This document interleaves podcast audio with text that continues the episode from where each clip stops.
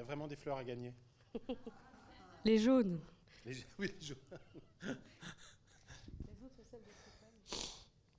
Je fais, je fais un petit constat pour savoir qui a pleuré à la fin du film, tout ça. C'est trop beau. Bah oui. Non, parce que quand même, c'est- ce, ce film-là, enfin, je lance ça comme ça, mais c'est quand même par moment un des films les plus drôles de l'histoire. Moi, la scène de boxe, par exemple, je pense que c'est vraiment un des sommets de l'histoire du burlesque. Je continue à... J'ai vu ce film 500 fois. hein.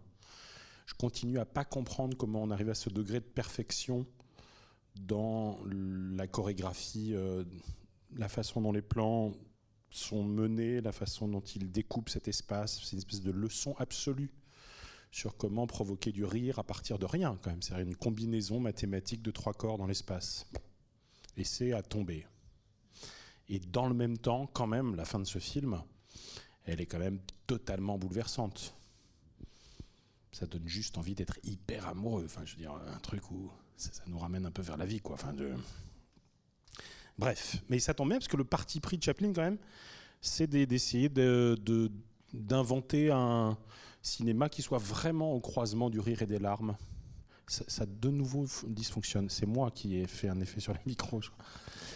Et donc qui soit à la fois une espèce de parangon du cinéma comique, voilà, du burlesque tel qu'il l'a en partie inventé, développé depuis 1913, et puis en même temps qui puisse être totalement mélodramatique, pour dire euh, le genre auquel appartient l'autre partie du film. Voilà, et c'est d'autant plus impressionnant que avant Chaplin, d'une certaine façon, la doxa, jusque chez les plus grands intellectuels, voilà, en France, Henri Bergson, si vous lisez Le Rire de Bergson, vous verrez que euh, Bergson est convaincu que le rire est fondé, je cite, sur une suspension momentanée du cœur. C'est-à-dire que pour pouvoir rire, il faut ne pas être en empathie. C'est ce qu'explique Bergson vraiment. hein. C'est-à-dire que si vous voyez quelqu'un tomber dans la rue, si vous êtes en empathie, vous allez faire le geste d'essayer de le relever. Bah, du coup, vous ne serez pas dans le rire. Pour être dans le rire, il faut être à la bonne distance et du coup ne pas du tout être dans l'identification au mal qu'il ou elle pourrait avoir, etc. Et donc il y a très souvent une pensée du comique qui était de croire que c'était les antipodes de l'émotion, que les antipodes de l'empathie. Et ce qu'arrive à faire Chaplin, c'est à prouver en acte qu'on peut être à la fois drôle et bouleversant. Et que ce film puisse être à la fois un modèle de cinéma comique, parce qu'il y a des gags extraordinaires dans les Lumières de la ville. J'en cite un parce que pour le coup, il est resté extrêmement vif, contemporain. C'est le gag où un type en Rolls-Royce descend de sa voiture, bouscule un clochard et lui vole ce qui reste d'un mégot sur le trottoir. Gag absolument cynique et en même temps hyper efficace, aujourd'hui encore. Voilà, il y a des inventions qui ont mûri, hein, parce qu'il y a des antécédents dans l'œuvre de Chaplin qui amènent à la pureté de ce gag-là. Euh, et puis en même temps d'être dans une espèce de façon absolument décomplexée, assumée de produire un mélodrame. De façon là aussi complètement euh, libre, presque innocente, alors qu'aujourd'hui on se demanderait si c'est bien de mettre en scène une handicapée et de créer cette histoire d'amour, etc. Bon, donc voilà, un des points de départ de- des Lumières de la Ville, c'est ce désir de porter au plus haut point d'incandescence la rencontre de ces deux genres cinématographiques, tout aussi nobles l'un que l'autre, que sont le burlesque et le, le drame. Je parle de noblesse parce que les deux ont été sous-considérés. D'abord, on a longtemps pensé que le burlesque, c'était rien, ça n'existait pas, c'était pas intéressant, c'était c'était le divertissement du pauvre, voilà. Y compris parce que dans les années 10, le burlesque est le genre dominant mondialement, y compris parce que c'est un genre français. Le burlesque est né en France très largement par les premiers inventeurs du cinéma. Il y a des burlesques chez les- frères Lumière, il y a des burlesques chez Méliès, tout ça. Et ensuite, il y a les comiques pâtés qui vont triompher dans le monde entier. Et ensuite, les Américains vont vraiment reprendre le flambeau de ce genre impur destiné aux foires qu'est le cinéma de comique corporel. Donc il est un peu mal vu ce genre-là. Et c'est à la fois l'histoire, les foules, puis les intellectuels qui à un moment vont dire non mais attendez, c'est c'est génial, c'est absolument passionnant. Et parmi les intellectuels en France, il y aura entre autres les surréalistes qui vont jouer un rôle considérable pour réévaluer ce genre burlesque et le porter à la hauteur des grands drames historiques, littéraires ou cinématographiques. Et puis le mélodrame, il est aujourd'hui encore assez mal vu en fait. On pense toujours que c'est facile de faire un mélo, une espèce de sous-estimation qui fait que bon d'accord, voilà, il suffit de mettre une handicapée, de dire que quelqu'un est amoureux d'elle, qui peut pas la voir, tout ça. Et puis finalement, c'est simple, quoi. Non, évidemment pas. C'est extrêmement savant, c'est extrêmement précis. Justement parce qu'il y a des questions de dosage en permanence, pour ne pas basculer dans le pathos. Et la grande force du film, c'est qu'en fait, si on essaie de réfléchir à ce qui est bouleversant dans le film, pourquoi on pleure, pourquoi? Parce que tout à coup, on atteint ici parfois quelque chose qui est une espèce d'objet indéfinissable et pourtant théoriquement passionnant, qui s'appelle le sublime la dernière confrontation entre Charlot et la jeune femme, elle est proprement sublime. C'est une définition même du sublime au cinéma. Et elle passe par des choses quasiment intangibles, qui sont des choses extrêmement fines, extrêmement... Voilà, si, je m'arrête deux secondes là-dessus, parce que c'est juste tellement beau que ça donne envie de frissonner. Mais quand même, la jeune femme donc est à l'intérieur de son magasin de fleurs. Là, on reviendra sur combien il y en a, tout ça, pourquoi. Il faut quand même faire gagner la fleur à un moment. Donc, en réalité, si on regarde bien, elle lève la tête parce qu'elle entend de l'autre côté de la vitre qu'un jeune homme arrive, qui va franchir le pas de son magasin et qui va commander des fleurs. Et elle dira après la visite qu'elle pensait que c'était l'homme qui était revenu. Ce qui lui a fait ouvrir les yeux, si j'ose dire, c'est le claquement de la portière. On retient juste ça, puis on reviendra après sur comment ça résonne à l'échelle du film dans son ensemble et elle va voir là sous ses yeux l'incarnation de ses fantasmes. On va dire ça comme ça. Parenthèse, on le sait d'autant mieux que Chaplin avait tourné une séquence de rêve de l'aveugle dans laquelle on voyait le jeune homme, absolument le même, jeune, beau, riche, bien habillé, qui lui apparaissait et qui était l'homme qu'elle se figurait à partir de la bienveillance qu'il manifestait.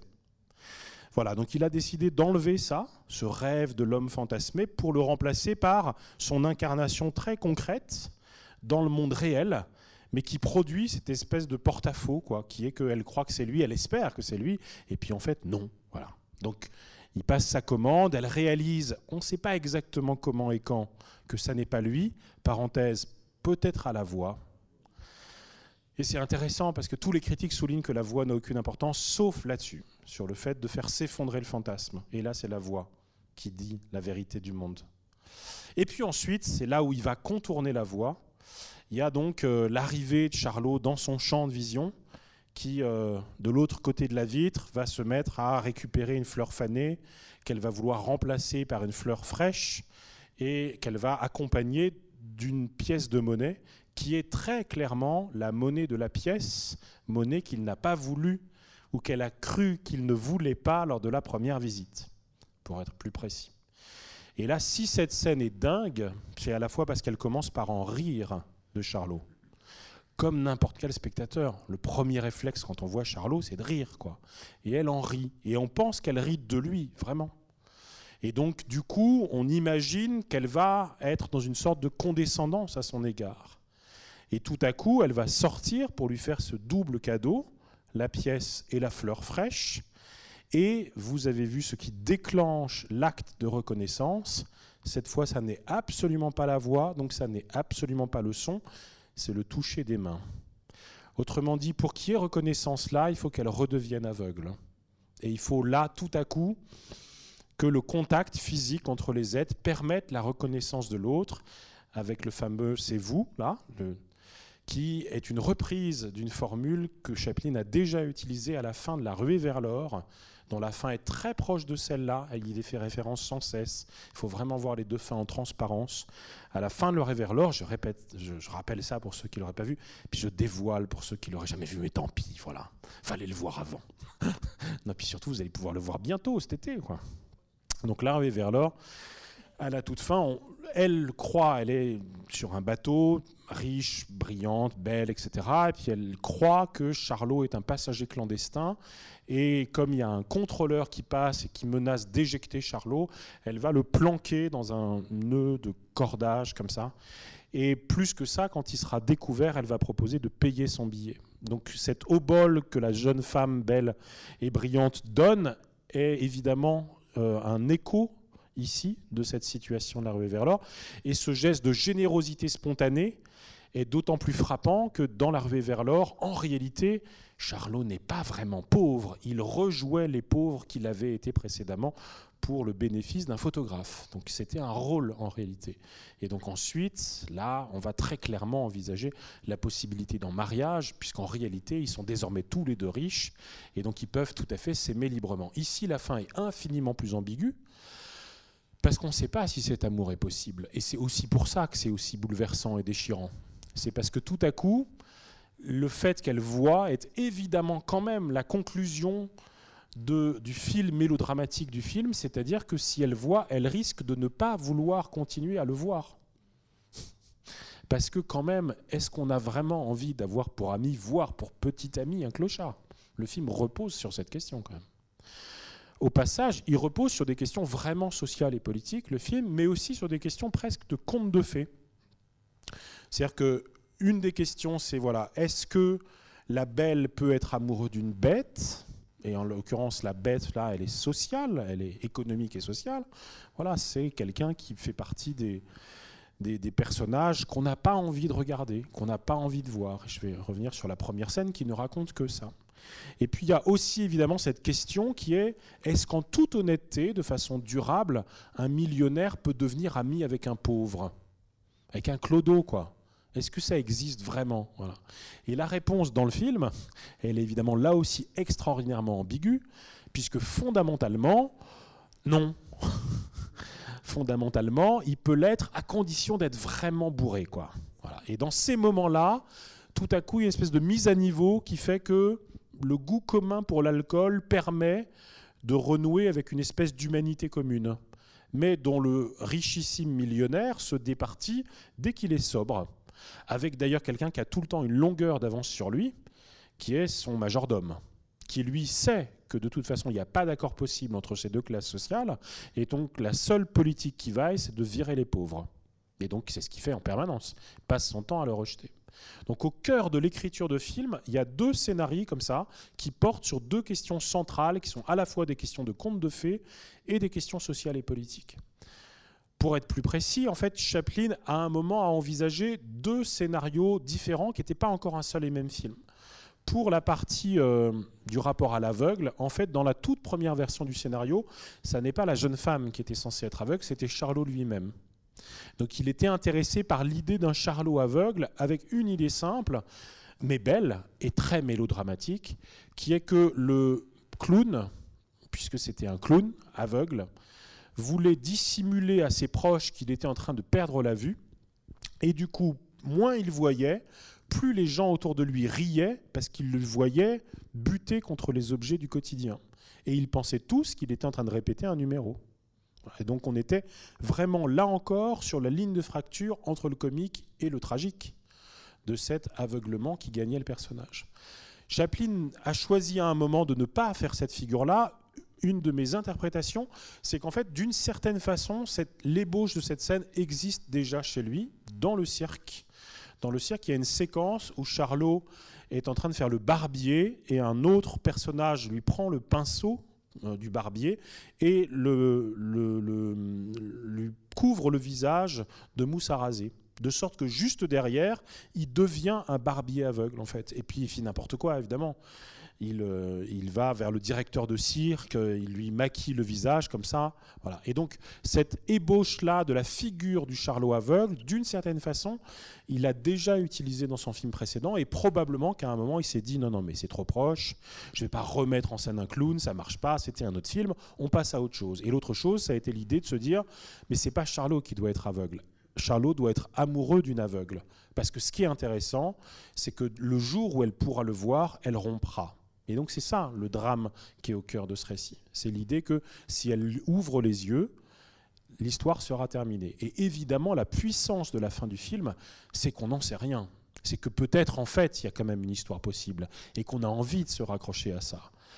Dans l'ensemble des traces écrites laissées par Chaplin, à la toute fin, le dernier plan, c'était le visage de la jeune femme. Dans le montage, tel qu'il a toujours existé, il a choisi de s'arrêter sur lui comme dernier plan ce qui fait qu'on n'a pas de contre-champ. Or, le vrai sujet, c'est pas de savoir si Charlot est amoureux de la jeune femme, ça, nous, on le sait depuis des lustres. C'est de savoir si la réciproque est possible. Or, on sait qu'elle a de la sympathie pour lui, de l'estime, qu'elle dit à sa grand-mère qu'il est bien plus que riche, qu'il a une vraie générosité, que oui, mais une fois qu'on sait vraiment l'identité économique et sociale de la personne, est-ce que ça demeure à l'identique? Et le film choisit de laisser cette question en suspens dans ce refus du contre-champ ultime sur la jeune femme. Il y a sans doute une autre raison, un tout petit peu moins noble au fait de ne pas avoir basculé sur elle à la toute fin du film, c'est que Chaplin, pour des raisons multiples, dont de mauvaises raisons, détestait l'actrice. Il l'a d'ailleurs virée. Enfin, comme le tournage a été très long, donc entre 28 et 31, c'est infernal, il a viré pas mal de monde. Donc, par exemple, le millionnaire existe dans une autre version que nous n'avons plus, hélas, avec un autre acteur. Et alors qu'il avait fait les deux tiers des plans nécessaires, il l'a foutu dehors. Donc ils ont tout repris, toutes les séquences, le bord de l'eau, la, la, noyade, sauvetage, tout ça. On recommence de zéro. Parenthèse, à l'arrivée, pour avoir regardé très très près, il est extraordinaire, l'acteur qui joue ce personnage vraiment extraordinaire, d'une précision incroyable dans les gestes. Voilà. Et il a fait la même chose avec l'actrice principale. À un moment, il s'est dit non, c'est plus possible. L'élément déclencheur, c'est purement anecdotique, mais c'est qu'un jour, elle est arrivée. Chaplin a dit comme d'habitude, bon, demain, rendez-vous à 9h. Elle, ça faisait trois jours qu'elle n'avait pas travaillé parce que j'expliquais tout à l'heure, le principe, c'était que tout le monde venait, puis on voyait ce qu'on allait tourner, quelle scène, et si Chaplin avait trouvé l'inspiration ou non. Et ce jour-là, elle a dit non, non, non, moi, je veux pas. Demain à 9h, j'ai rendez-vous chez le coiffeur. Et là, Chaplin lui a dit Vous dégagez. Je ne veux plus vous voir sur mon plateau. J'ai besoin de gens investis. Je ne veux plus vous voir. C'était rigolo sur la question de l'aveuglement. Voilà. Donc là, c'est lui qui l'a fouté dehors. Et donc, il est allé très loin parce qu'il a, a réengagé l'actrice principale de La Rue vers l'Or, Georgia L. Et il a retourné les plans. Donc, on a des plans d'essai de Georgia L. dans le rôle de l'actrice principale ici. Et elle est moins bonne. Alors que par ailleurs, un, elle était géniale dans La rue vers l'or, deux, il était amoureux d'elle, il a vécu avec elle, etc. Il y avait 2000 raisons, en fait, de finalement refaire tout le film comme il l'avait fait pour Le Millionnaire. Sauf qu'il y en a une qui résistait, c'était que celle-là dont il ne voulait pas, dont il trouvait qu'à la scène, c'était une pain-bêche bourgeoise qui n'avait rien à faire dans le cinéma, là, dans ce rôle, elle était irremplaçable. Donc il a fini par remercier Georges Gaël et il a fini le tournage avec l'actrice principale. Bon, donc là, ce film-là, c'est une espèce d'épopée incroyable. Et s'il est resté dans l'histoire du cinéma, c'est donc, je l'ai évoqué tout à l'heure, aussi parce que se pose à un endroit une question centrale qui est mais qu'est-ce que Chaplin va bien pouvoir faire de la révolution technologique qu'est l'arrivée du parlant tout le monde lui dit, y compris Georgia L, il faut que tu fasses ton premier film sonore. Toi, Chaplin, t'as pas le droit d'être en retard sur l'histoire. Et lui répond, mais non, mais l'histoire, c'est moi. Comme ça, c'est simple. Et je pense, et il le pensait intimement, que le cinéma se fourvoie en devenant parlant. Et donc il a produit des textes, des réflexions, des interviews contre le passage au parlant, en expliquant, entre autres, ce n'était pas du tout le seul, hein, de très grands cinéastes du monde entier, dont euh, Eisenstein par exemple, ou René Clair en France, ont pris position contre le parlant. Ils avaient tous un souci commun, c'était que le cinéma allait tendre vers le théâtre, et que donc le cinéma allait progressivement devenir du théâtre filmé.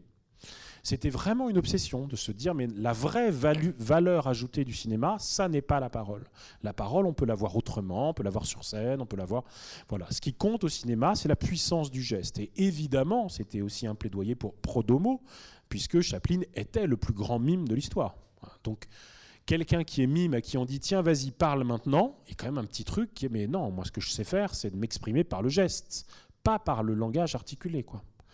Donc il y avait une espèce de décalage comme ça. Il y a une autre explication que donne Michel Chion et qui me paraît assez juste, c'est qu'en fait, quand Chaplin s'est mis à parler au cinéma, il est devenu souvent bavard. Chaplin est un type qui a en fait un vrai plaisir à parler dans la vraie vie. C'est d'ailleurs un type, génial par ailleurs, mais qui à un moment a pensé qu'il était absolument surpuissant et fort en tout, et qui du coup pouvait écrire un article sur la nouvelle politique économique mondiale. Il y a ça, il y a des articles dans la presse américaine et anglaise où il tente de redéfinir les principes d'une nouvelle politique économique mondiale. Et quand il allait faire des grandes tournées en Europe, il rencontrait les plus grands intellectuels, les plus grands scientifiques, d'égal à égal. Quoi petite digression, il y a un type qui, a pensé faire ça aussi, qui s'appelle Jean-Luc Godard, qui disait pourquoi est-ce qu'on me fait rencontrer des cinéastes? Moi, ce que je vais rencontrer, c'est les gens du CNRS, les gens. ça donne rarement quelque chose parce qu'ils parlent fondamentalement pas le même langage. Enfin voilà. Donc après il y a des trucs rigolos et puis Godard est suffisamment décalé pour que tout à coup il y ait quelque chose qui naisse de ce type d'entretien. Mais, euh, mais Chaplin était vraiment convaincu qu'il pouvait avoir son mot à dire. Parenthèse, ça lui a coûté cher parce que ses prétentions économiques et politiques, c'est aussi ce qui est à l'origine de la chasse aux sorcières dont il a été très clairement victime, puisque quand il a fait une tournée européenne, on lui a appris sur le bateau Ah, au fait, on a oublié de vous dire un truc, c'est qu'on vous a retiré le visa de retour. Parce qu'on voudrait d'abord vérifier si vous n'êtes pas un peu communiste ou pro-communiste. Et donc, il a été condamné à l'exil en Suisse pendant la période du macartisme, avec ce soupçon très fort d'être trop proche des Rouges.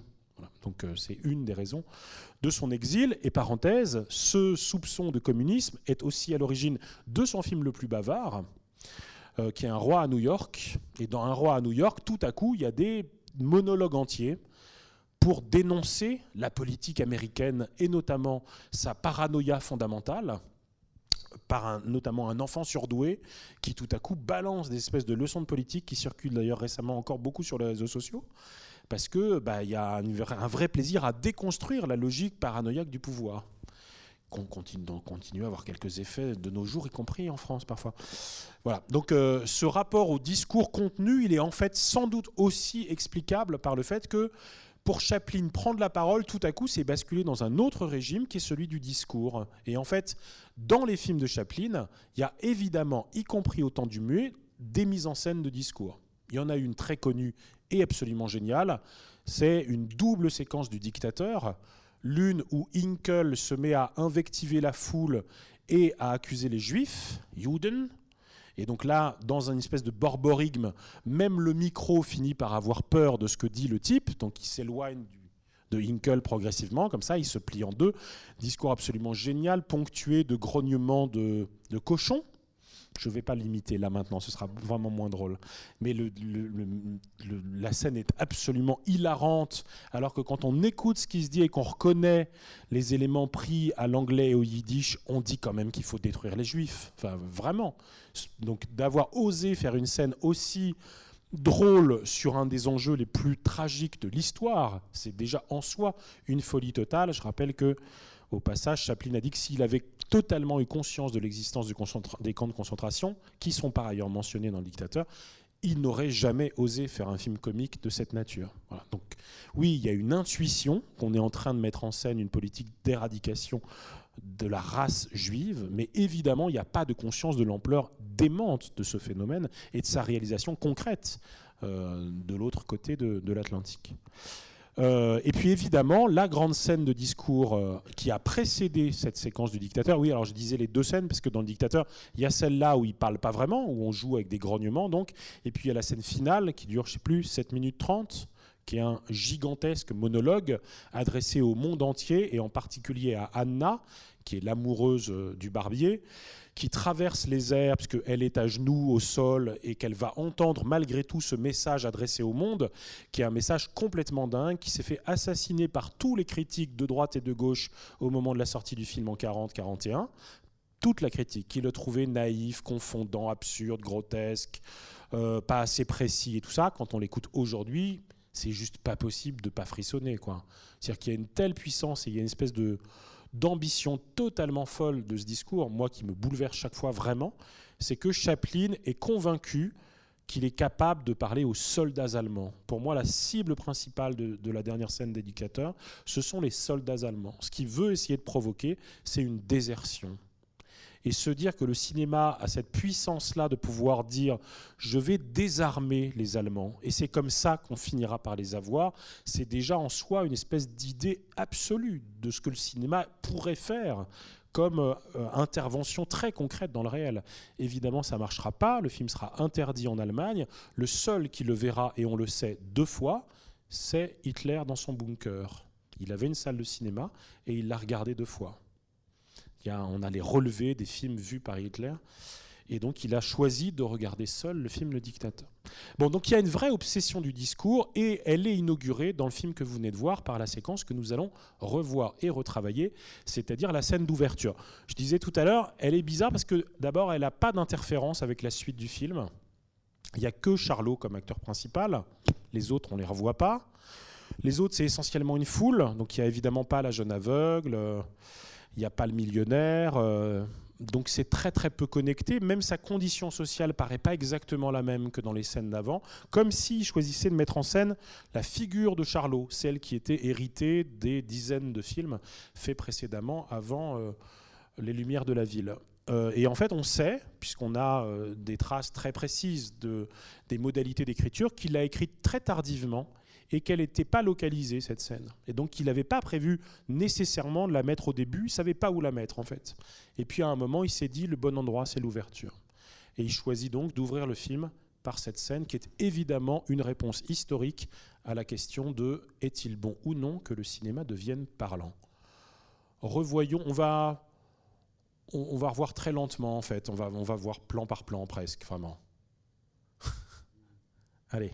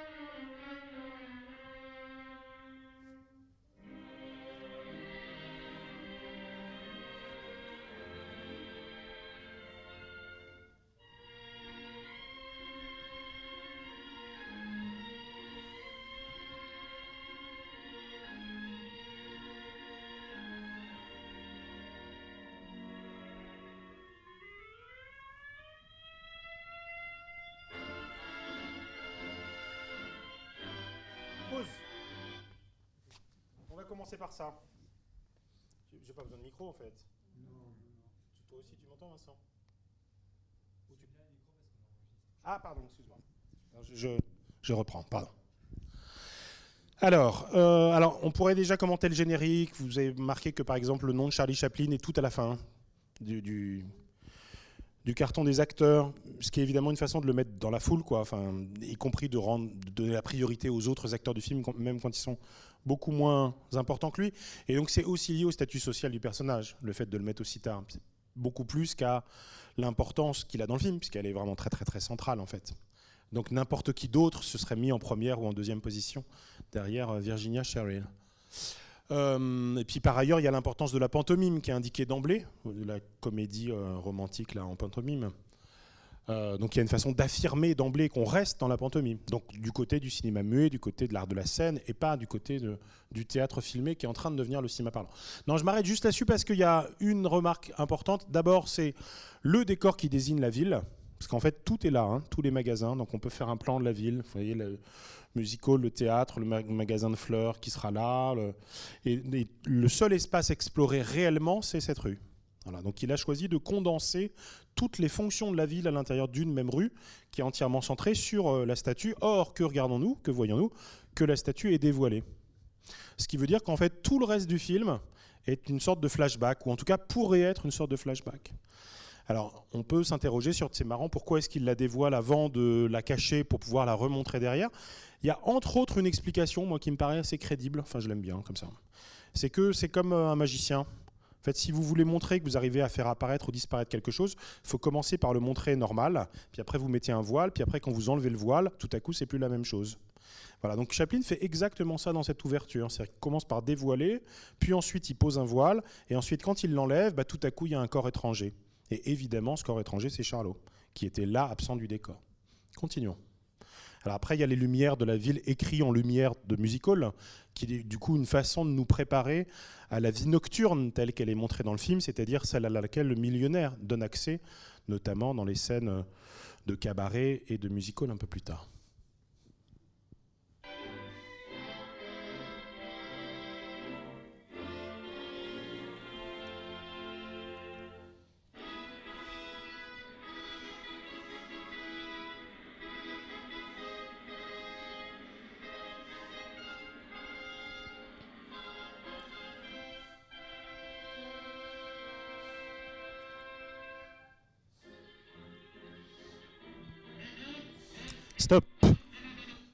Arrêtons-nous là.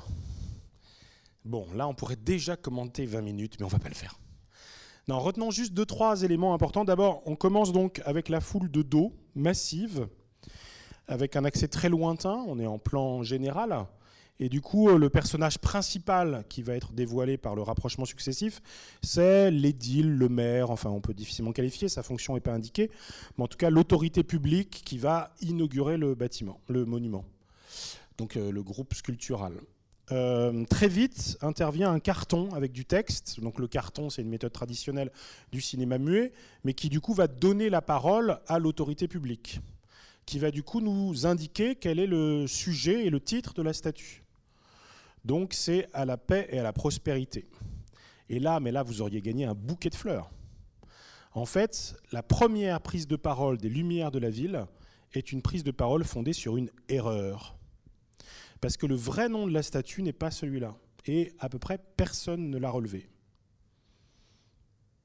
Ah, c'est pas aujourd'hui que vous allez gagner le bouquet de fleurs. en fait, il y a un plan du film où on voit le vrai titre de la statue. je m'inquiète, je ne sais pas si la fleuriste elle est encore là dans les parages, donc si quelqu'un gagnait maintenant, je serais très troublé. Euh, c'est la scène de Charlot Balayeur, qui est une espèce de mini court métrage, très drôle, très court. Commence par balayer les crottes de cheval, puis qu'il y a un éléphant qui passe. Là. Voilà. Et dans cette scène-là, on est de nouveau dans cette rue-là, puisqu'elle désigne la ville par métonymie. Et là, tout à coup, sur le socle, il y a le vrai nom. Et en fait, le maire se plante. Il dit paix et prospérité, et en fait, le, le nom numéro 2, c'est pas prosperity, c'est plenty. Donc c'est Peace and Plenty, le titre de la statue. En apparence, ça pourrait n'avoir aucun sens, et moi je pense que ça en a beaucoup. D'abord parce que les connotations des deux mots ne sont pas exactement les mêmes. La prospérité, c'est une visée économique. Puis c'est une espèce de promesse électorale, la prospérité. Donc ça, ça va bien dans la bouche d'un, d'un maire, quoi, d'un, d'un homme politique. Donc c'est aussi ça que met en scène Chaplin. Alors que plenty, ça veut dire l'abondance, donc c'est le plein aussi. La prospérité, c'est une dynamique. Plenty, c'est l'abondance, donc c'est vraiment le plein, c'est fermé, quoi. C'est fini, voilà. Et donc du coup, c'est pas la même dynamique de mots, c'est pas le même usage, c'est pas les mêmes connotations, et surtout, quand on découvre que le vrai titre c'est Peace and Plenty, ça ouvre une espèce de grande perspective qui est que l'association de la paix et de l'abondance est une porte ouverte sur l'histoire de l'art. Parce que je vous défie de trouver une œuvre qui s'appelle Allégorie de la paix et de la prospérité. En revanche, il y a des milliers d'allégories de la paix et de l'abondance. Donc à la fin de l'analyse de la première séquence, je vais vous en montrer une, parce que pour moi, c'est très clairement une des sources iconographiques de la séquence. En fait, cette statue est dérivée d'allégorie, puisque c'est une statue allégorique, de la paix et de l'abondance, qui va détourner. Or, le langage fait masque, parce que si on se trompe de mots, eh bien, cette source iconographique, on ne la voit plus ou on la voit mal.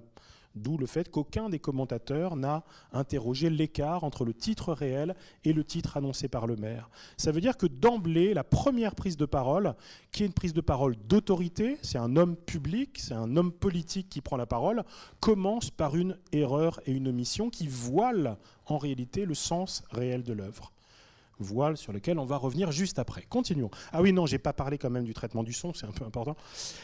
Donc évidemment, prise de parole publique, très emphatique, geste à l'appui, tout ça, et pas un mot ne sort de sa bouche, puisque Chaplin a décidé de les remplacer par le son de la voix à travers un kazoo. Donc vous pouvez taper sur Google, il y a plein d'extraits de kazoo, vous avez la Marseillaise en kazoo, tout ça, l'hymne américain en kazoo, tout ça, qu'on va entendre dans cette même scène. Donc euh, le kazoo, ça permet de n'articuler aucun mot et néanmoins de comprendre la mélodie de la phrase. Et Chaplin va l'utiliser à la fois pour le maire, pour la deuxième personne qui fait figure un peu comme ça de dame de charité, qui a peut-être euh, œuvré pour que la commande de la statue, en tout cas c'est ce qu'on imagine, avant de passer la parole au sculpteur. Euh, et ce qu'on remarque très nettement quand on écoute bien, c'est que c'est la même voix qui souffle dans le casou, dans ces deux cas-là, pour le maire et pour la femme juste derrière, et dans un troisième cas, qui est qu'à un moment la foule se manifeste par un bruit de casou, et c'est de nouveau visiblement la même personne. Et cette personne, c'est évidemment Chaplin. C'est-à-dire qu'il a doublé l'ensemble des voix féminines, masculines et plurielles de cette séquence d'introduction dans ce drôle d'instrument qui détruit la musique, qui s'appelle le kazoo. Mais qui détruit évidemment d'abord la parole.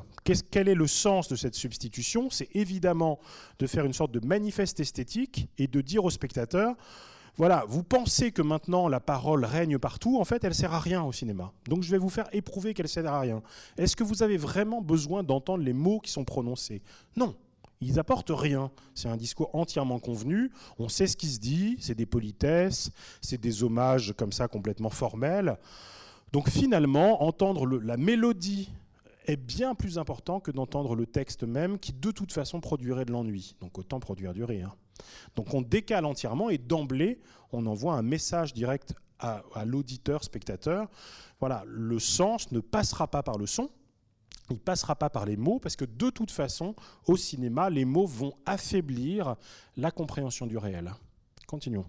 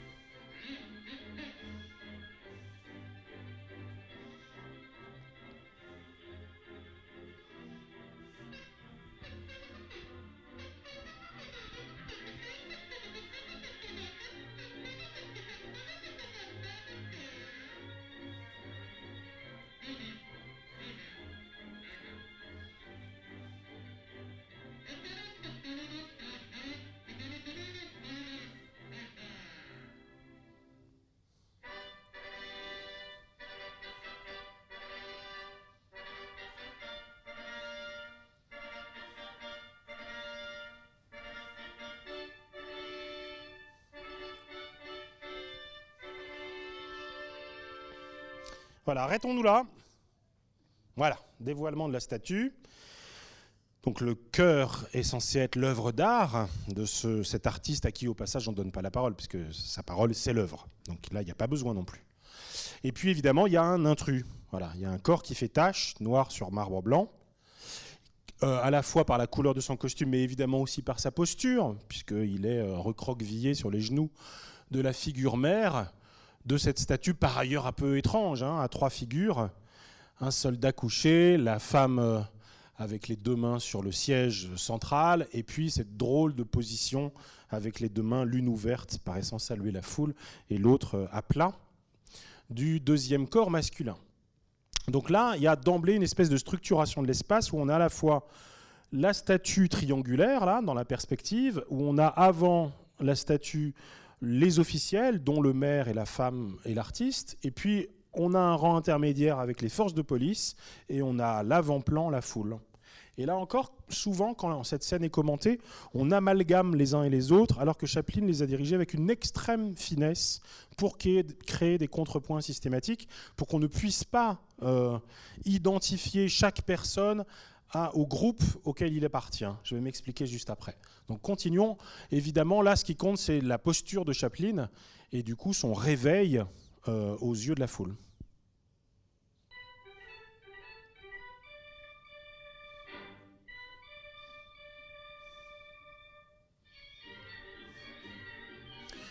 Stop. Arrêtons-nous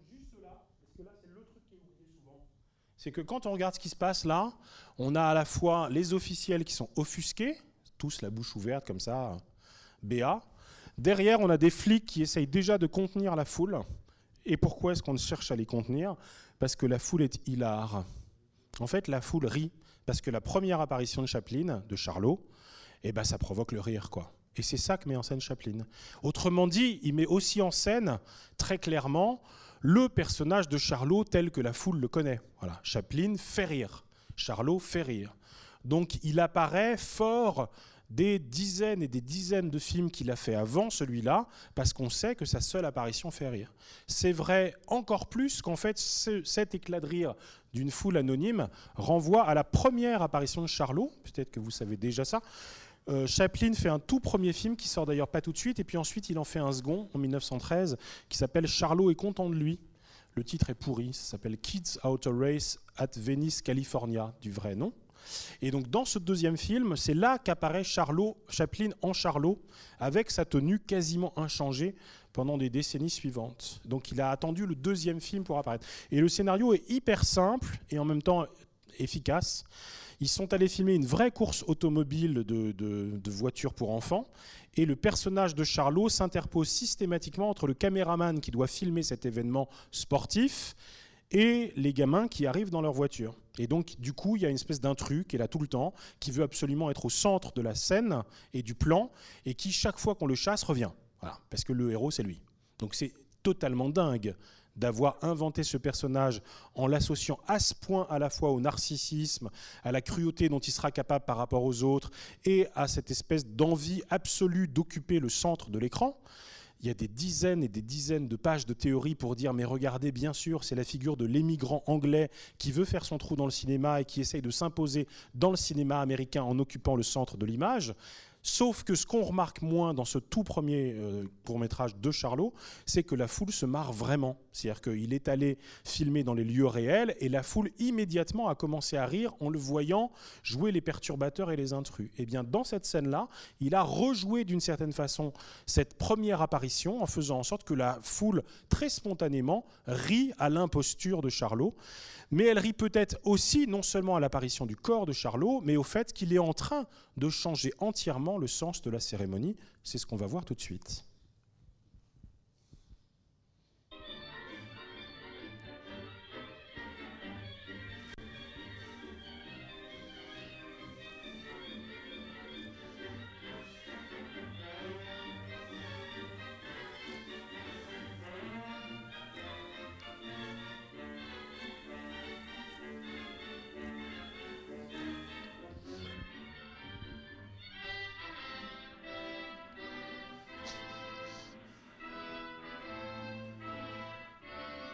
Stop. Bon, ça c'est vraiment l'idée géniale de la scène, totalement géniale. Donc c'est l'hymne américain, et du coup il y a un rituel qui s'impose, qui est plus fort que toutes les, tous les autres ordres qui peuvent être donnés dans ce type de circonstances, c'est que tout le monde doit être au garde à vous. Et donc du coup ce que ça produit, c'est que Charlot, qu'on essayait de forcer à descendre, ne peut plus bouger, parce qu'il faut qu'il soit au garde à vous, que parenthèse, en ne bougeant plus, tout à coup il s'intègre formidablement bien au groupe sculptural, parce qu'il est complètement dans le prolongement de la statue assise, son corps devient l'équivalent de l'épée brandie par le soldat couché. D'ailleurs, il va beaucoup jouer sur cette idée-là d'intégration du corps de l'intrus au groupe sculptural, mais que surtout, en face, la foule entière, y compris les flics et les officiels, sont obligés de se mettre au garde à vous devant un clochard. Donc tout à coup, ce à quoi on assiste, c'est une révolution. C'est-à-dire que le personnage qui n'a pas du tout à être là, l'intrus, devient celui au sommet du piédestal face auquel on se met entièrement au garde à vous et en situation de respect et de salut. C'est absolument génial.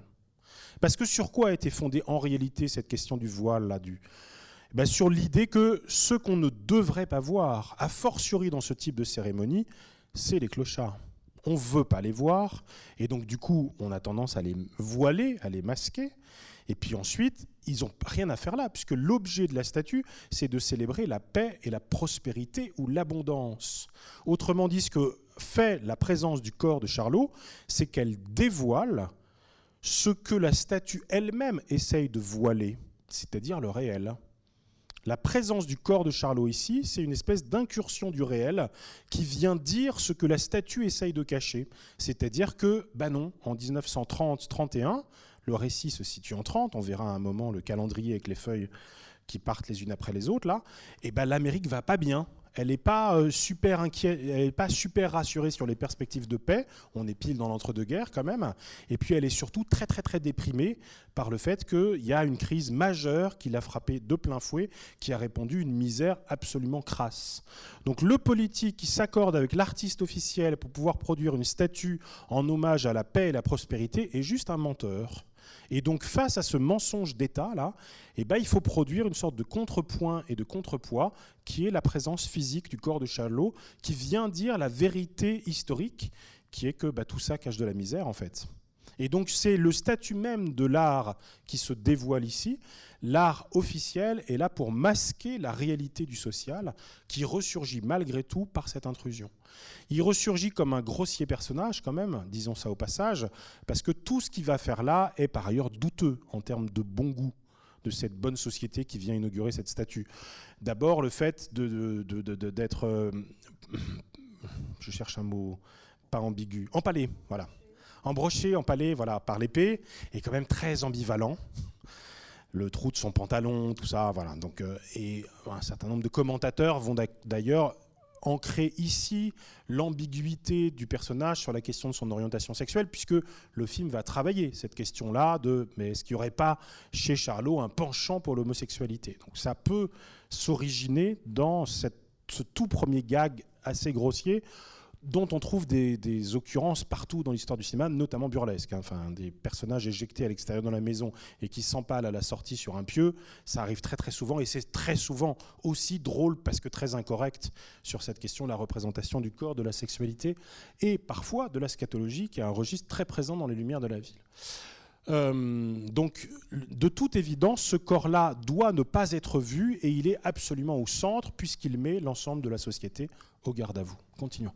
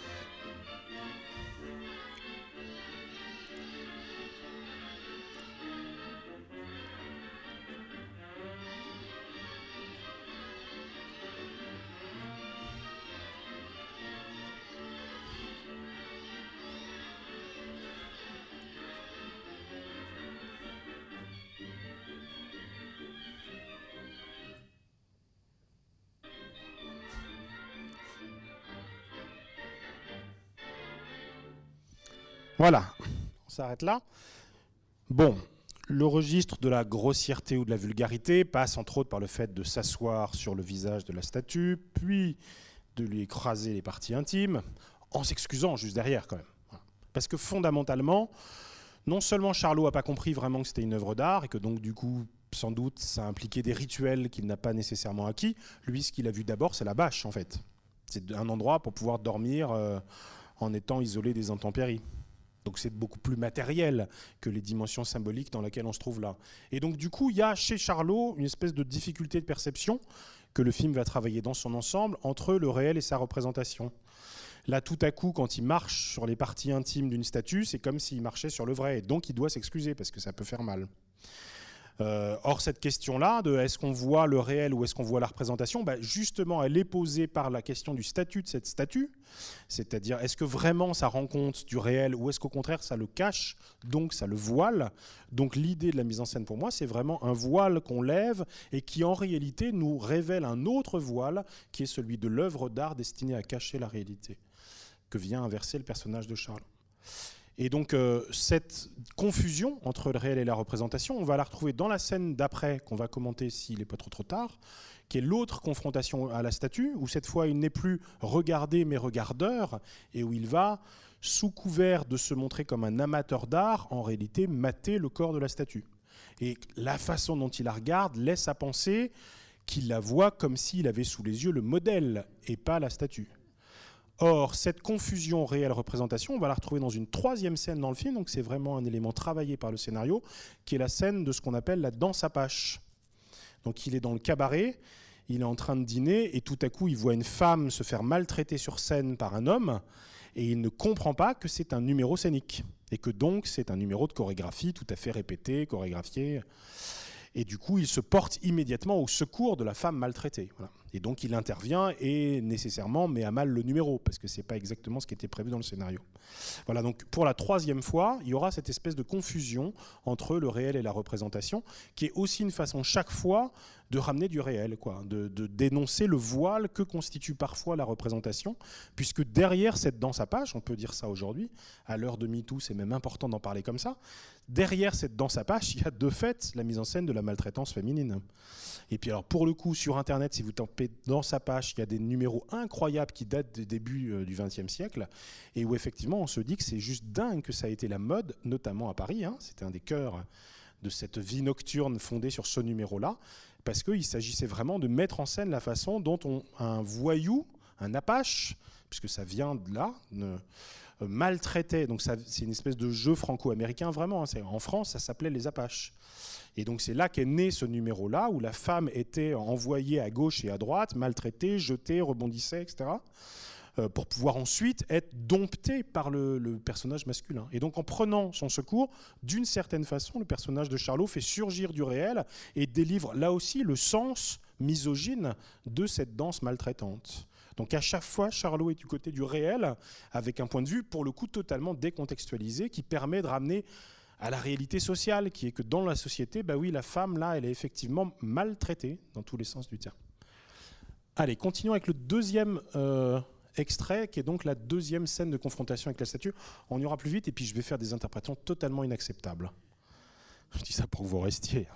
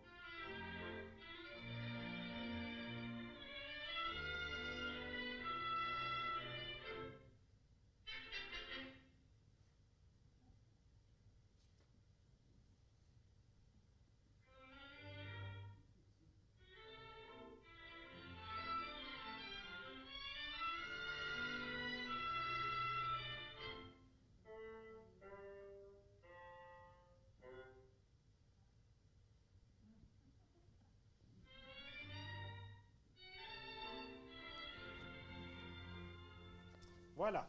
Bon, je vais la commenter dans son ensemble. Voilà, donc c'est la deuxième confrontation à la statue et Chaplin n'est plus sur la statue, il est en face, c'est lui qui regarde alors qu'il était regardé précédemment. Donc pour moi, ça constitue vraiment une sorte de diptyque. En général, l'interprétation qu'on a donnée au frottement de ces deux scènes, c'est que la première comportait un sous-entendu potentiellement homosexuel et que donc il fallait renvoyer Charlot du côté de l'hétérosexualité, puisque là, il mate clairement un corps de femme nue. Voilà. Peut-être de fait, dans le film, il y a une espèce d'hésitation comme ça. Il est quand même un peu amoureux de cette jeune aveugle, il essaye de la regarder aussi, il essaye un peu de la mater, notamment en profitant de son aveuglement, qu'on fait à la première scène où il fait semblant de partir et où il reste là, et où il est puni de son voyeurisme par le jet d'eau au visage. Bon, euh, moi j'aime beaucoup beaucoup cette deuxième séquence, même si elle est plus courte et notamment parce qu'elle pose vraiment des questions de cinéma euh, sur qu'est-ce que voir. D'abord parce qu'il y a deux façons de voir, qui sont mises en scène. Il y a une façon de voir qui est effectivement de regarder en amateur d'art pour estimer la valeur de la statue. Et puis elle cache en réalité, cette façon artiste, une deuxième façon de voir qui est de regarder le corps pour euh, être éprouvé, ému, bouleversé, que sais-je, euh, par euh, les formes même de cette statue. Parenthèse, Chaplin l'a vraiment travaillé, puisque par exemple, si on regarde bien, il y a un faux raccord pour mettre encore plus la statue en face à face avec Charlot entre le premier plan et le suivant, pour qu'elle s'offre encore plus à son regard. Donc la question du regard, par ailleurs, elle est posée par le fait que Chaplin agit en douce, comme s'il savait qu'il ne fallait pas être vu faisant cela. Parce que du coup, c'est être mal vu que de faire cela. Bon, et puis après, il y a donc cette idée formidable qui est la distance à laquelle on voit bien. Est-ce qu'il faut être plus près du sujet? Est-ce qu'il faut s'en éloigner un peu? Qui là aussi confond un geste presque de cinéaste, où est-ce que je pose ma caméra, et puis un geste de voyeur, qui est, euh, bah, si je m'approche, je vois mieux les formes. Et évidemment, cette question du regard, de la justesse du regard, de sa pertinence, de la bonne distance, est associée à une idée, c'est que fondamentalement, cette fois, dans cette scène, Charlot est aveugle. Parce qu'il est aveugle à ce qui l'environne immédiatement, c'est-à-dire qu'il risque la mort en fait. Parce que s'il recule encore d'un pas, bah, il tombe dans le mont de charge là, et il s'écrase en bas. Donc en fait, ce qu'on commence à mettre en scène, c'est la figure d'un homme qui fait semblant de regarder, mais qui fondamentalement est aveugle à ce qui l'environne. Et qui évidemment est une façon de préparer le vrai aveuglement physiologique, celui-là, qui est celui de la jeune femme. Or, cette question de l'aveuglement, eh ben, elle est très importante dans le film, pas seulement chez la jeune femme. Le millionnaire va être aveugle à la différence sociale quand il aura bu. Et donc, tout à coup, là, il y a un registre d'inconscience qui permet la rencontre. Mais on est aussi sur une métaphore de l'aveuglement. Bon, ça c'est une des interprétations. Mais il y en a une autre, pardon, je vais la faire maintenant, puis après ce sera fini, hein, qui est que cette scène parle vraiment de sexualité. Elle parle vraiment de sexualité parce que pour la première fois, là, en cachette, on a une confrontation directe entre Chaplin dans un rapport au désir et un corps nu euh, qui lui fait face. Parenthèse, cette question de la nudité a déjà été traitée dans d'autres films de Chaplin, mais chaque fois de façon complètement biaisée. Euh, par exemple hors champ où on dévait une femme dans A Woman of Paris, l'opinion publique, où il y a un striptease et on voit les bandelettes qui sont tirées et on imagine que le corps de la femme est nu mais à un mètre de la caméra, donc on voit rien. Donc il a vraiment aussi travaillé sur la frustration et le désir de voir ce corps qui se dévait mais auquel nous n'avons pas accès. En fait, pour moi, ici, là, il y a vraiment une mise en scène de la question du désir, de façon totalement psychanalytique. Alors avant, je vais justifier le passage par la psychanalyse, il faut un peu quand même, par une sorte de détour. Vous avez remarqué que dans le film, à un moment, on a un insert sur un journal qui va être très important pour le récit, puisque ce journal annonce que désormais, il y a la possibilité de guérir les aveugles. Petite annonce, cette guérison des aveugles a une lecture possible religieuse, que nous allons développer juste après. Ça, ce sera une petite indication à Vincent, puisqu'on va montrer les, cinq photos juste derrière, les cinq tableaux. Mais il y a aussi une autre lecture, c'est que cette guérison miraculeuse, elle est accomplie par un docteur viennois. C'est ce qui est marqué dans le texte. Hein. Un docteur viennois en 31, tout le monde pense à Freud. Tout le monde. Encore plus maintenant que nous avons du recul, puisque City Lights, donc Les Lumières de la Ville, est une espèce de film jumeau d'un autre film de Chaplin qui s'appelle Limelight. Pourquoi film jumeau? D'abord parce que les deux titres résonnent l'un avec l'autre, mais aussi parce que dans Limelight, il y a aussi une handicapée, une femme grande danseuse qui tout à coup ne peut plus marcher ni bouger, face à Chaplin, avec des jeux d'assonance, de, de résonance avec les lumières de la ville. Et que lui propose Chaplin dans Les Lumières de la ville Il lui dit il faut que tu vois un grand docteur. Je pense que tu devrais prendre rendez-vous avec le docteur Freud. C'est-à-dire qu'elle a un problème physiologique, elle peut plus marcher, et immédiatement, Chaplin, personnage, lui indique que la solution, elle est psychologique, et que c'est bien un psychanalyste qu'il faut aller voir. Donc dans l'œuvre de Chaplin, il y a une intégration de cette question-là de la psychanalyse. Je reviens à ma confrontation, Charlot et la statue. Il regarde ces statues et il s'expose à tomber dans le gouffre. Pour moi, très clairement, je vais dire ça comme ça de façon très sobre, hein. mais la première chose qui se met en scène, c'est qu'à partir du moment où s'éprouve le vertige du désir, il y a un risque de chute et il y a une peur de la chute. Parce que tout à coup, bah, on est confronté à l'autre, on est confronté aussi au sexe de l'autre, pardon, je vais dire ça comme ça, il y a une peur de tomber dans le trou, quoi. Et c'est très très littéral en fait. Et il joue avec cette littéralité-là.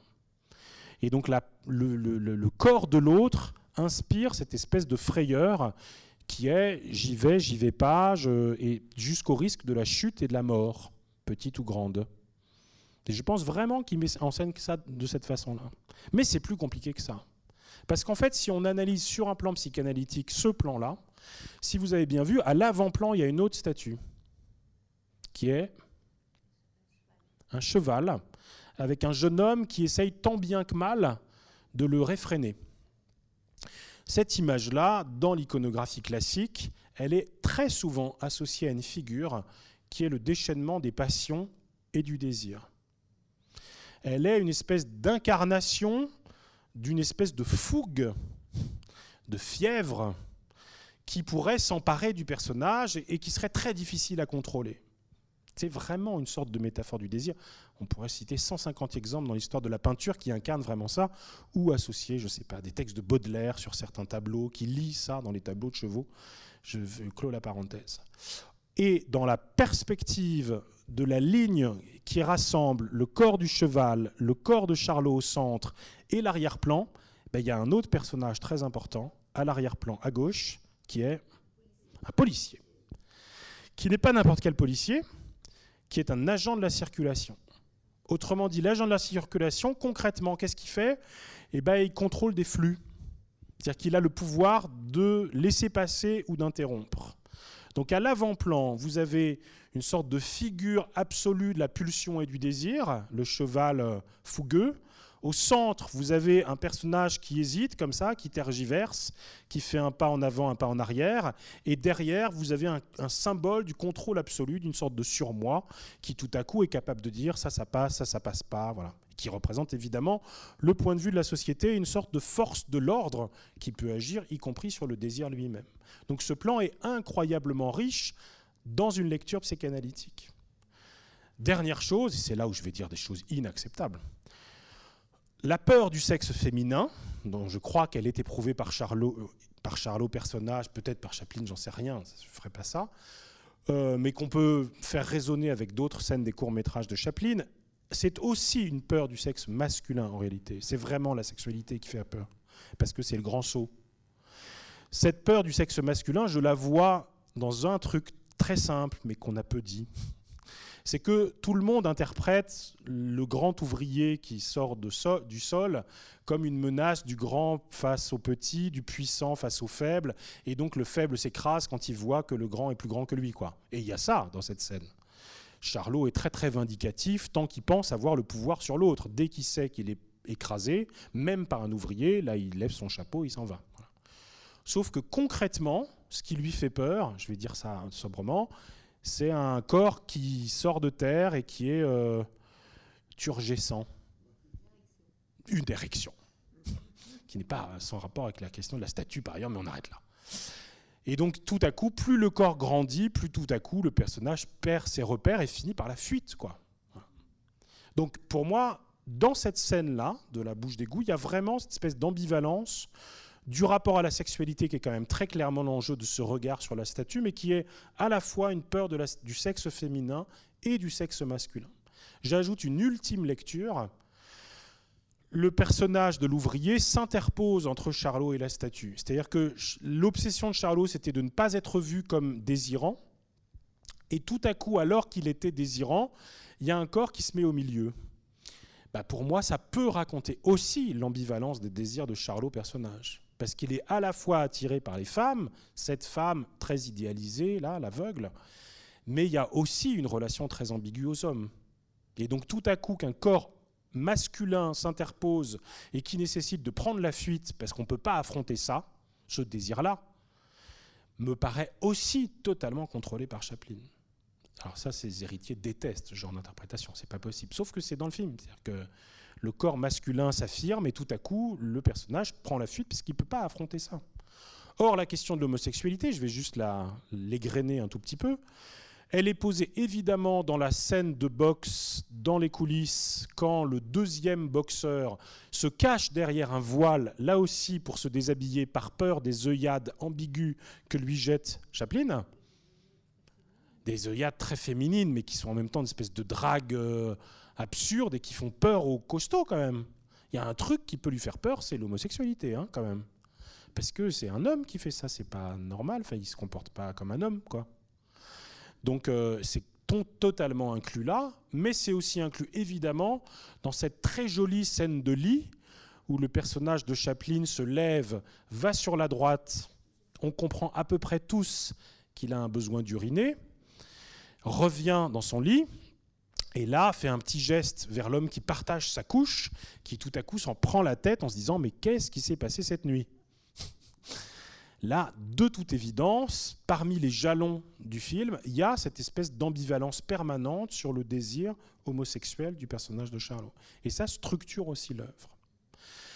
Euh, alors, c'est d'autant plus étonnant qu'en réalité, euh, dans l'essence, entre guillemets, cachée, ou, ou en tout cas qui ne sont pas tout à fait immédiatement apparents, il y a par ailleurs un axe très très central qui est que la première scène que nous avons vue, celle de l'inauguration de la statue, est complètement traversée par une, euh, une idéologie, j'allais dire, mais c'est presque ça, et une, une, rhétorique religieuse. En fait, un des moyens pour Chaplin d'affirmer son universalité et donc de penser qu'il s'adresse au monde entier, c'est le détournement de la Bible et de l'iconographie qui va avec. Parce que voilà, c'est une religion universelle. Et donc en détournant les codes, et eh ben, tout à coup, on va parler au plus grand nombre. Donc je vous propose de regarder cinq tableaux, euh, un par un, hein, qui euh, renvoient à des épisodes bibliques et qui sont travaillés par cette première séquence et puis par moments par d'autres séquences du film que je vais évoquer juste derrière. Le premier tableau, c'est un tableau de Von Lint, qui est en France d'ailleurs. Et donc ça, c'est une des multiples allégories de la paix et de la abondance. Alors l'abondance, on la voit très très nettement. Vous voyez à la fois la corne d'abondance dans les mains et elle regorge de fruits. Il y a un autre signe de l'abondance très clairement mis en scène, c'est que son corps est généreux aussi, parce que dans les figurations classiques de l'abondance, la poitrine généreuse fait partie des figures de l'abondance que Chaplin choisit de ne pas mettre en scène dans la scène de la statue.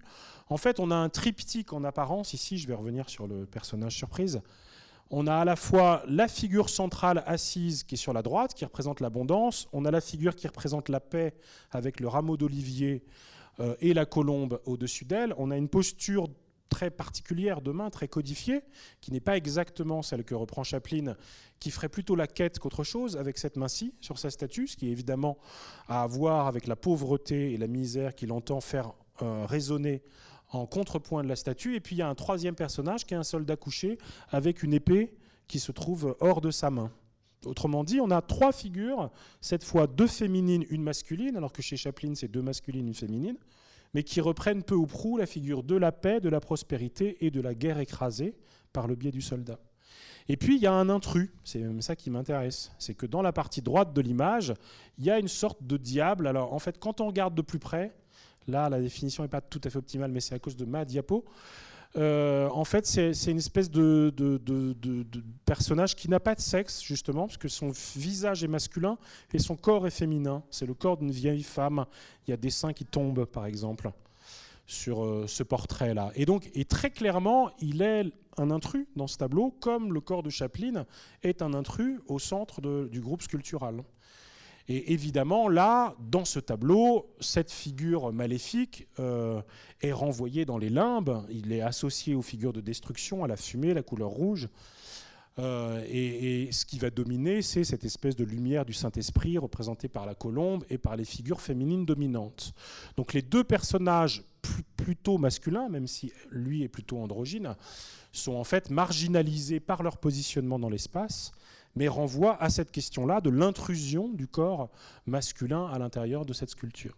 Donc cette figure-là de l'allégorie de la paix et de l'abondance, encore une fois, si vous utilisez le mot prospérité, terme économique utilisé par le maire, bah, vous passez à côté. Ce qui fait que dans aucun des livres de Chaplin, on ne travaille sur cette... Euh, arrière-plan culturel qui sont les multiples allégories à la paix et à l'abondance peinte au XVIIe et XVIIIe siècle en Europe. Deuxième euh, diapo, la séquence d'inauguration de la statue va reprendre quelques postures fameuses de, euh, l'art euh, classique européen. Là, évidemment, c'est du Michel-Ange. Euh, donc on a affaire à une piéta, et le corps qui est sur le genou, c'est évidemment celui du Christ, et c'est la Vierge Marie qui le tient, il est donc mort, et c'est évidemment la toute première posture de Chaplin sur les genoux de la mer que représente la statue centrale quand on met côte à côte les deux photogrammes, celle du film et la Pietà de Michel-Ange ici, il y a une vraie résonance, ce qui fait que le début du film n'est plus tout à fait un réveil, c'est carrément une résurrection.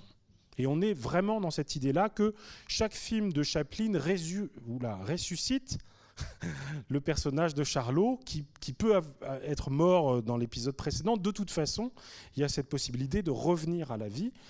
Or, cette question de la résurrection, elle est importante dans le film pour introduire la thématique euh, biblique, puisque d'une certaine façon, c'est ce qu'il va faire avec le millionnaire. Il va lui rendre la vie en l'empêchant de se suicider. Et il va par ailleurs, évidemment, accomplir ce miracle très biblique qui est de rendre la vue à l'aveugle. Dans la Bible, je ne sais plus, j'avais compté un moment, il y a 14 occurrences de miracles de, euh, du Christ qui rend la vue à des aveugles, qui sont parfois détaillés, parfois le sont moins.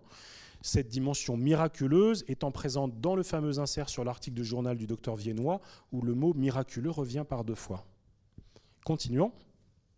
Quand Chaplin se redresse, il se retrouve sur les, pieds, les genoux de sa mère, et moi, qui viens de là, ça me fait penser à Notre-Dame de la Belle Verrière à Chartres, vitrail sublime de la cathédrale, mais à des tas d'autres c'est-à-dire le Christ en majesté. Voilà, il est en miniature sur une mer euh, euh, grandie, et c'est exactement les proportions du corps de, de, Charlot dans cette sculpture démesurée, une fois qu'il se réveille avant de, descendre de la statue sous les injonctions euh, des officiels et d'une partie de la foule.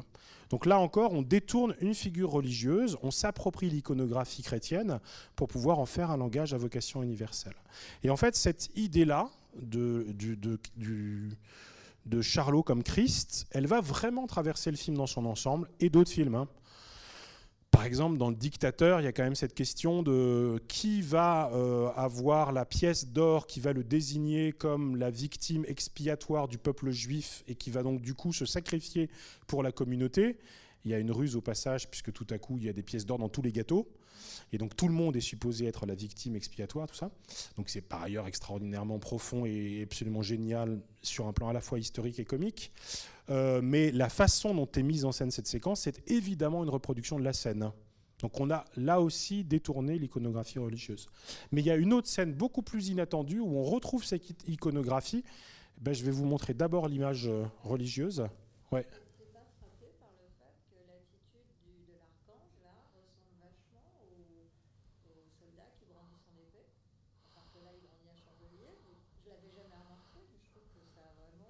On peut même dire ça. Allez, je prends. Ça prouve que Chartres a inspiré Chaplin, ce qui moi me fait hyper plaisir. Allez. Donc la suivante, alors là aussi c'est une des millionièmes mises au tombeau. Là c'est par Rubens. Et en fait il y a un plan du film qui évoque très clairement cette figure de l'iconographie religieuse, de la descente de croix ou de la mise au tombeau. Ouais, c'est ça. En fait, une fois qu'il est victime de chaos, il est transporté dans les vestiaires et la façon dont on porte son corps est absolument identique à des tas et des tas de représentations religieuses du porté du Christ mort avant sa mise au tombeau. Et donc là encore, on renoue avec cette tradition iconographique qui aboutit d'ailleurs à une autre figure du Christ mort. On peut regarder la dernière, qui est le Christ mort de Mantegna, très connu pour cette figure de raccourci du corps, eh bien, si vous mettez côte à côte cette image-là de Mantegna et le plan où Chaplin se fait assommer par le gant de boxe et donc du coup meurt sous nos yeux à l'intérieur du vestiaire, il produit exactement le même effet. La caméra est exactement au même endroit. Donc il y a ce même effet de raccourci sur le corps. Autrement dit, Chaplin a besoin d'un langage qui est véritablement universel et contre le langage des mots, dont il dit qu'il est nécessairement clivant parce qu'il ne peut être entendu que par des gens qui parlent la même langue que vous, il va substituer une autre langue universelle qui est en réalité la langue de la religion, et en tout cas qui détourne les codes du vocabulaire religieux et de, l'iconographie religieuse. Ça se voit dans les scènes d'ouverture, mais ça pourrait se travailler vraiment à l'échelle du film dans son ensemble. Bon, je conclus par... Oui, pardon. C'est ça que tu voulais dire? Ah, on peut faire gagner la fleur. Ben oui, c'était le moment. C'est tout à fait le moment. Alors la fleur, donc, alors il y avait deux questions. Ah ouais, c'est ça déjà. Il y avait deux questions. D'abord, il y a qui a, lu le nom du théâtre? Et puis il y a, euh, il y a la question des magasins de fleurs, des fleuristes. Ah, vous avez le théâtre? Ah oui, le mot théâtre, on le voit. Ah ben oui, ben oui, mais ah, trop facile. Ouais. Vous avez gagné une fleur jaune quand même. je ne sais pas ce que ça veut dire en termes de langage des fleurs. Je ne veux pas savoir, mais vous avez quand même gagné. Comme je pense que personne ne trouvera l'autre, je vous la donne maintenant. Ça s'appelle Gaiety, donc c'est le théâtre de la gaieté. Ouais. Et en fait, on peut jamais le voir en entier. C'est vraiment comme un jeu avec le regard du spectateur.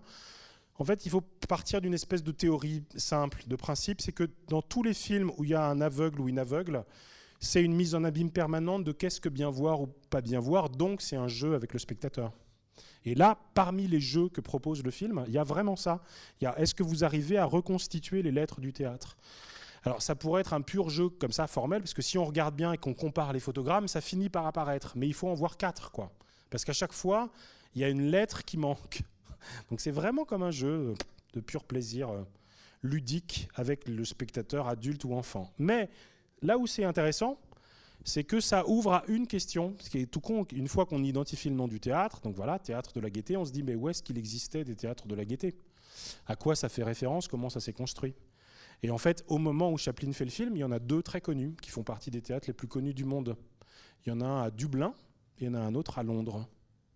Et ça raconte quand même quelque chose sur le film. C'est que euh, Les Lumières de la Ville est un film étrange sur la question de sa localisation. Parce que la ville en question, elle n'est pas citée. On imagine assez spontanément qu'elle est américaine, mais parce qu'on sait que le film a été fait là-bas, tout ça.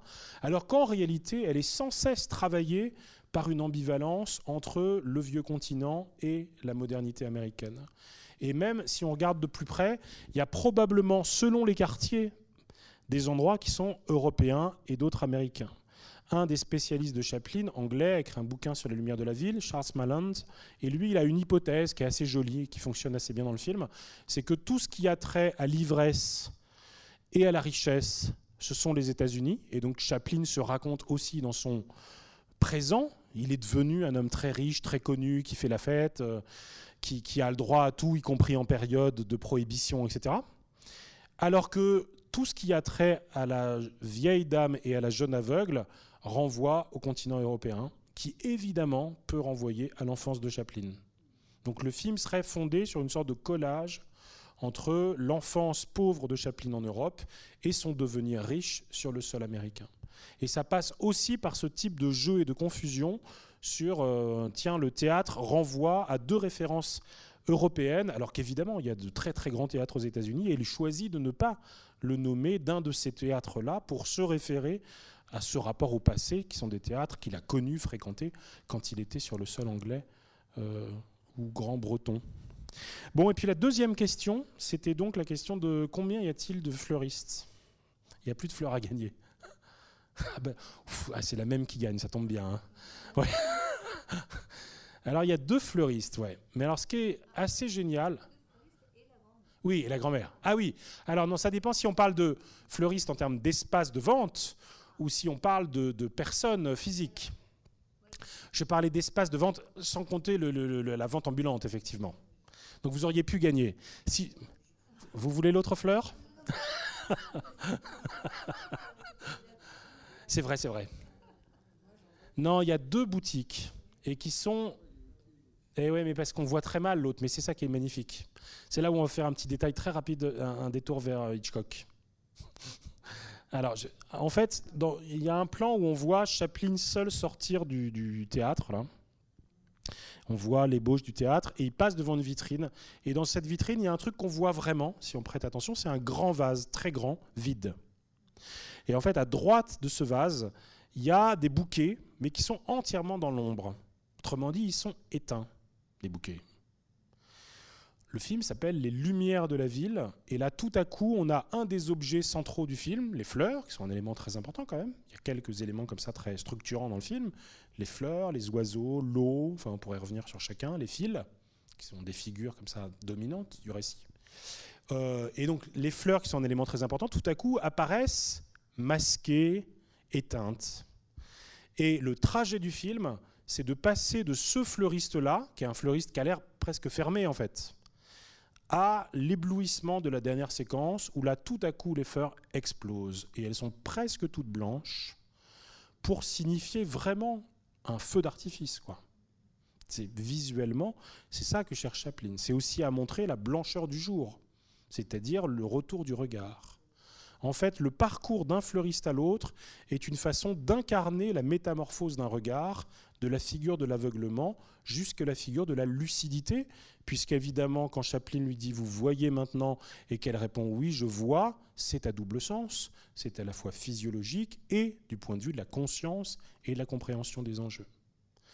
Donc le trajet du film, c'est le passage de l'aveuglement à la vision. Et ce qui pour moi a été très éclairant et qui m'a ouvert les yeux sur cette dimension de la dernière scène et, son côté éblouissant, c'est vraiment un détour par Vertigo d'Hitchcock. Parce que dans Vertigo, il y a une scène très fameuse de filature par James Stewart. Il prend des ruelles très très sombres, très éteintes, de plus en plus étroites, avec une espèce de, teinte ocre, grise, moche. Enfin, j'ai rien contre l'ocre et le gris, mais là, mais là c'est moche. Et puis on se dit que ça doit être mal famé, tout ça. Et tout à coup, il tire un rideau. Et en fait, il est à l'intérieur d'un fleuriste. Et dans ce fleuriste-là, il y a une espèce d'explosion de couleurs qui est vraiment mise en scène comme un feu d'artifice. Il y a des couleurs partout, elles sont somptueusement accordées, parce que ce qui compte là, c'est de montrer comment il est passé d'un monde à l'autre, en l'occurrence du monde des morts à, celui des vivants, voire l'inverse, parce qu'en réalité, c'est plutôt du côté des morts que sa vie avec cette espèce de jeu sur la résurrection de Carlotta. Donc il y a vraiment une espèce de trajet de métamorphose qui permet tout à coup d'aboutir à un autre monde plus brillant, plus fort, plus intense, plus qui est en réalité, en sous-texte, celui qui est accompli pour arriver à la boutique de la fleuriste dans euh, les lumières de la ville, où l'explosion du blanc a à voir avec l'accouchement d'un regard. C'est sublime. Ah on disait ça, c'est sublime. Est-ce que vous avez deux, trois questions?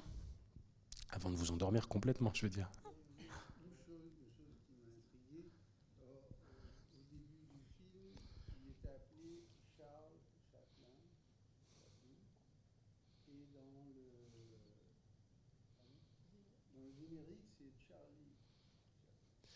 C'est son surnom, ouais. Non, enfin, non, mais son vrai nom, c'est Charles Spencer Chaplin. Donc ça, c'est son nom euh, de document administratif, quoi.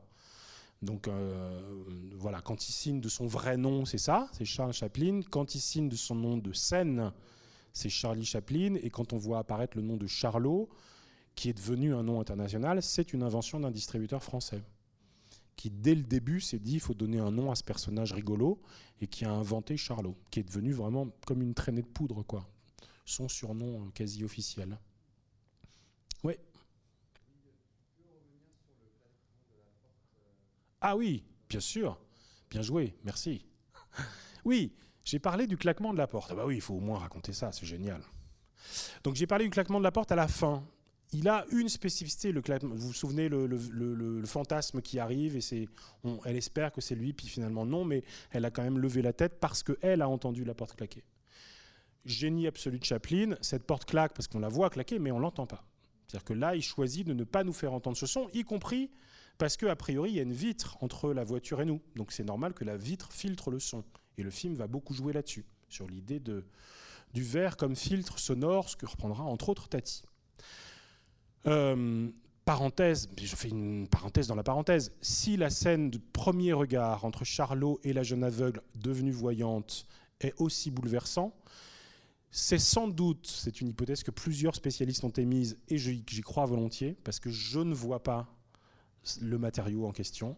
C'est sans doute parce que dans la première confrontation où ils échangent un regard, Chaplin a enlevé le verre. Et donc en fait, ils sont censés être, elle, à l'intérieur de la boutique, lui, à côté du trottoir, en train de ramasser sa fleur fanée, là. Et en fait, quand ils se regardent dans les yeux, Chaplin a aboli la vitrine. C'est aussi pour ça que ce regard-là a autant d'intensité. Et il l'a rétabli dès qu'on passe en plan plus large, parce que là, il faut montrer qu'il y a une frontière, qu'il y a un espace à contourner, et qu'il faut qu'elle aille au devant de lui pour lui signifier qu'elle ne le méprise pas, qu'elle ne le regarde pas de haut, et qu'elle est prête à l'aider en lui donnant à la fois cette fameuse monnaie de sa pièce et la fleur fraîche qui permet éventuellement d'autres projets ultérieurs. Bon, mais je reviens sur le claquement de la portière. Ce claquement qu'on n'entend pas fait référence à un claquement de porte qui est le cœur absent du film, qui est, un truc génial. Alors du coup, je reprends au tout début, mais ça va être court. Hein. Euh, Chaplin a arrêté pendant des mois et des mois le tournage des Lumières de la ville parce qu'il ne trouvait pas une idée. Mais vraiment arrêté. Il disait non, je, ne me sens pas bien, ça ça va pas, non, ça suffit pas, c'est pas bien. Et puis il a fait des tas et des tas d'essais. Je vous explique la question qui était la sienne. C'est une question à la fois de scénario, d'écriture et de sens. Sa question, c'était comment? Alors, il est assez facile de jouer sur le personnage de Charlot qui prend conscience qu'elle est aveugle. Parenthèse, c'est assez simple, puisque concrètement, elle va chercher sur le sol du trottoir la fleur qui est tombée, et donc elle va tâtonner, et lui va faire un petit geste, on comprend qu'il sait qu'elle est aveugle. Bon, ça c'est facile. Mais comment réussir à faire comprendre sans texte qu'elle pense qu'il est riche? Et il est passé par plein d'hypothèses, y compris un autre riche qui était avec Charlot et qu'elle confondait les deux ensemble. Il les a tournés, parce qu'encore une fois, il était producteur, donc il essayait. Quoi. Ça marchait, ça marchait pas, et il n'a jamais été content du résultat. Et à un moment, alors ça c'est nous qui reconstituons, hein, mais moi je, pour avoir revu très précisément ces deux scènes, j'y crois volontiers. À un moment, il s'est souvenu d'un de ses films, qui s'appelle Charlot et le comte. Et dans Charlot et le comte, il y a une poursuite avec un flic. Et à un moment, il est acculé il y a un embouteillage à côté avec quelques voitures qui sont à l'arrêt. Et le personnage choisit de se réfugier dans une des voitures, mais il n'y reste pas. Il la traverse. Et quand il traverse de l'autre côté, il est accueilli avec une espèce de triomphe. Et les gens rient, euh, le saluent, euh, au point qu'il ne comprend pas hein, tout de suite. Et nous non plus. Qu'est-ce qui a bien pu se passer pour que tout à coup, il passe de proscrit à, à personnage attendu et admiré et quelques instants plus tard, on comprend que cette voiture était arrêtée devant la propriété de quelqu'un qui organisait un bal masqué et que donc ce qui est applaudi et acclamé, c'est son formidable costume de clochard. Et donc, puisqu'il a un costume de clochard, il est le bienvenu dans cette fête. Après, il faut quand même qu'il vole un carton à quelqu'un. Et ça lui permettra de rentrer et donc de trouver un espace refuge. Mais donc la traversée de la voiture est du coup un espace de métamorphose sociale qui permet à partir d'un même personnage de le faire passer vraiment du plus pauvre au plus riche, quoi. Puisque pour pouvoir se déguiser en clochard, c'est bien qu'il est invité, donc qu'il fait partie de la haute société. Donc en se souvenant probablement, il l'a jamais dit, hein, c'est nous qui reconstituons, mais en se souvenant probablement de ce gag-là, Chaplin va avoir une idée qui est d'empêcher la fuite du personnage. Donc cette fois, c'est plus un embouteillage ou la présence d'un flic, Enfin, si c'est la présence d'un flic, mais d'un motard. Il y a un motard à l'avant-plan. Donc, il, commence à traverser la rue. Il veut aller vers l'avant-plan. Et là, il y a un motard qui bloque le, premier plan. Et donc, il choisit d'aller tout droit, c'est-à-dire de traverser une voiture. Et quand il sort de la voiture, il tombe sur la jeune aveugle. Et là, que se passe-t-il? Il claque la portière de la voiture. Elle lève la tête, elle croit qu'il en descend, donc qu'il en est le propriétaire, et le claquement de la voiture que nous n'avons pas entendu suffit à faire croire à la jeune femme qu'il est riche. Idée géniale. Et encore une fois, fondée sur l'imaginaire du son c'est-à-dire le son qu'elle croit avoir entendu et que nous, spectateurs, nous n'avons pas besoin d'entendre, parce que ce qui compte, c'est l'effet produit par le son plus que la nature particulière du son. Et Chaplin va boucler la boucle en faisant revenir le vrai propriétaire de la voiture, qui est effectivement vieux et riche. Il rentre dans son véhicule, la voiture part, l'aveugle l'entend, elle pense que Charlot est parti, et elle lui dit Vous n'avez pas pris votre monnaie. Et c'est évidemment cette monnaie-là qu'elle lui rendra à la fin du film magistral. Non, mais il y a des chefs-d'œuvre qui, voilà, qui s'imposent et qui le seront tout le temps. Une petite dernière. Je vous ai tué là. Ah non, non, pardon. C'est bravo. Eh bien, merci de votre attention.